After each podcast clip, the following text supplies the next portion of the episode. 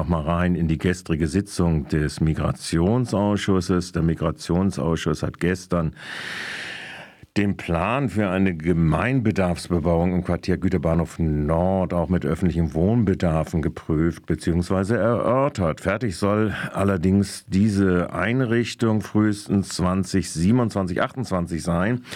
Der neue Quartierstreff und der Kinder- und Jugendtreff für das hochverdichtete Quartier Güterbahnhof Nord in Freiburg. Die Fläche liegt zwischen Alter Lokhalle und Kaiserstuhlbrücke in unmittelbarer Nähe der Hauptbahnlinie soll neben der Grünfläche für Artenschutzausgleich auch so eine Abwendungsvereinbarung im Baurecht mit dem lukrativen Bahnflächenverwerter Aurelius neben 3,7 Millionen Euro auch ein Grundstück mit 1300 Quadratmeter für Gemeinbedarfe bestückt werden können. Bereits mit der Einbringung des Doppelhaushalts 23-24 wurde eine Planskizze oder ein erster Entwurf Vorlage eingebracht, um die Fläche bis 2028 zu bebauen. Nicht nur mit den beiden Treffs, sondern auch mit drei bis vier Geschossen äh, mit wohnendlicher äh, Kleinwohnungen für die Anschlussunterbringung von Flüchtlingen für ca. 120 bzw. maximal 160 Personen durch eine Wanderung äh, auf der baurechtlichen Klinge, wie die Verwaltung des projektverantwortlichen Herrn Steiple gesagt hat, äh, soll dies äh, erfolgen. Und äh, hier hören wir doch mal gerade rein, wie das äh, dann tönte. So, und daher ist das mit dem selbstbestimmten Wohnen, das ist das, was das, das Baurecht eigentlich fordert, also selbstbestimmte Alltagsgestaltung auch. Das ist hier nicht ganz gegeben. Ja. Es ist im Übrigen auch so, dass wir das Wohnen schon irgendwie reinbringen wollen und das auch baurechtlich absichern, weil das Land ein schönes Förderprogramm aufgelegt hat, Wohnen für Flüchtlinge. Eine baurechtliche Absicherung Wohnen für Flüchtlinge ist äh, dort ein, die Klinge, auf der gewandert wird. Äh, wie im Sozialausschuss, wie auch vom, äh, in einem Treffen mit dem Bürgerverein Brühl Beobahrung, die Verwaltung berichtete, auch im Migrationsausschuss die Aufnahme der, ist die Aufnahme der Vorlage sehr freundlich mit leicht kritischen Nachfragen versehen äh, worden.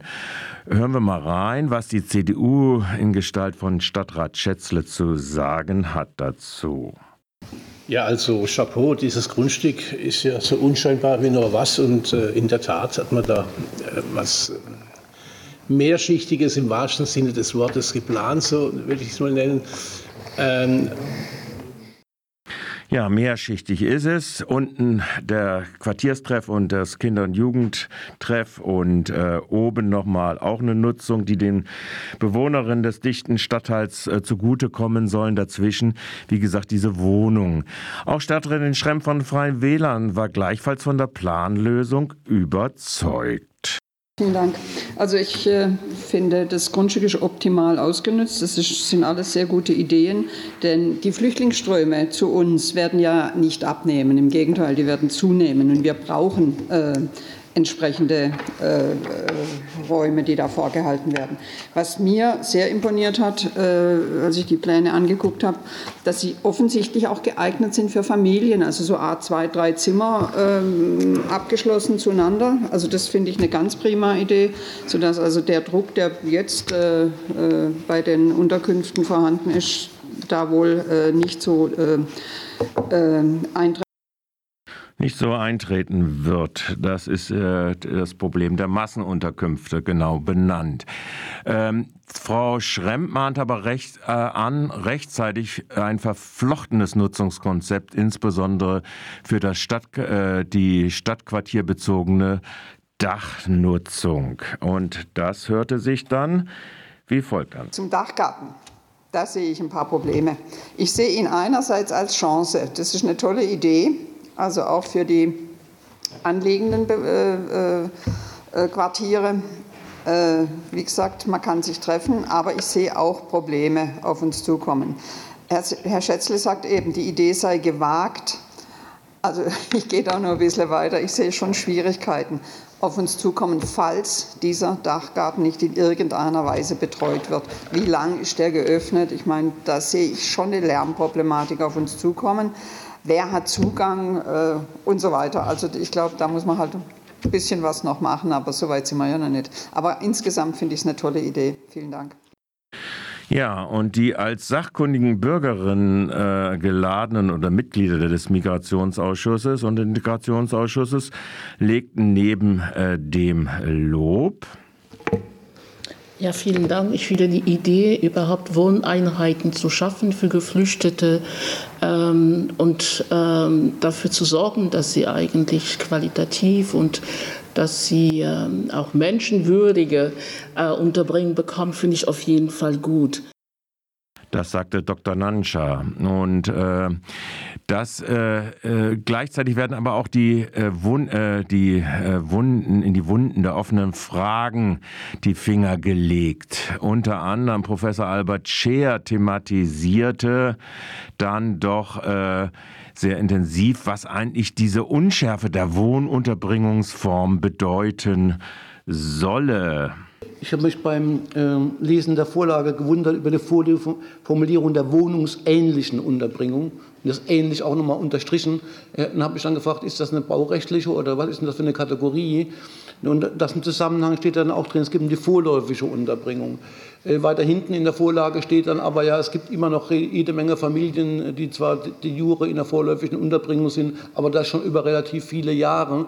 Von daher habe ich mich gefragt, wenn man jetzt so eine neue Konzeption macht, ist nicht, warum ist da nicht an Unterbringungsmöglichkeiten gedacht, die auch dauerhaft sind, als Ersatz dienen könnten für Familien, für Familien die seit zehn Jahren äh, in den in klassischen Unterkünften wohnen. Und vor allem, was meint dieser Begriff wohnungsähnlich? Ist das eine juristische Hilfskonstruktion oder was hat das zu bedeuten? Zweifellos, das ist es. Eine juristische Hilfskonstruktion, wie wir gleich am Anfang ja von Herrn Steible vom Gut äh, gehört hatten. Oder Gebäudemanagement ist ja, glaube ich, der Herr Steible. Ähm, auch Frau Dr. Nanscha äh, wies nochmal namentlich auf die Zeitachse, äh, über die wir hier eigentlich reden, äh, hin vom Gemeinderat genehmigt ist, ähm, stehen und ähm, danach würde man dann in den Bau gehen bis 28. Das heißt, ähm, wir reden jetzt über eine Wohneinheit und Gebäude, die erst im Jahr 28 stehen werden. Ist es richtig? Tja, das ist richtig. Und diese Vorlage wird unter diversen Gesichtspunkten dann auch jetzt erst noch im ersten Halbjahr und in den ersten vier Monaten in vielen Ausschüssen des Gemeinderates demnächst im Kinder- und Jugendausschuss erörtert werden. Kinder- und Jugendtreff soll da ja auch untergebracht werden, inklusive Sportfeld à la DFB 9x13. Ähm, der Abschluss wird dann bei der Verabschiedung des Doppelhaushaltes am 9. Mai äh, sein. Soweit dieses Thema aus. Das einzige Thema, das im Übrigen Folgen öffentlich verhandelt worden sind.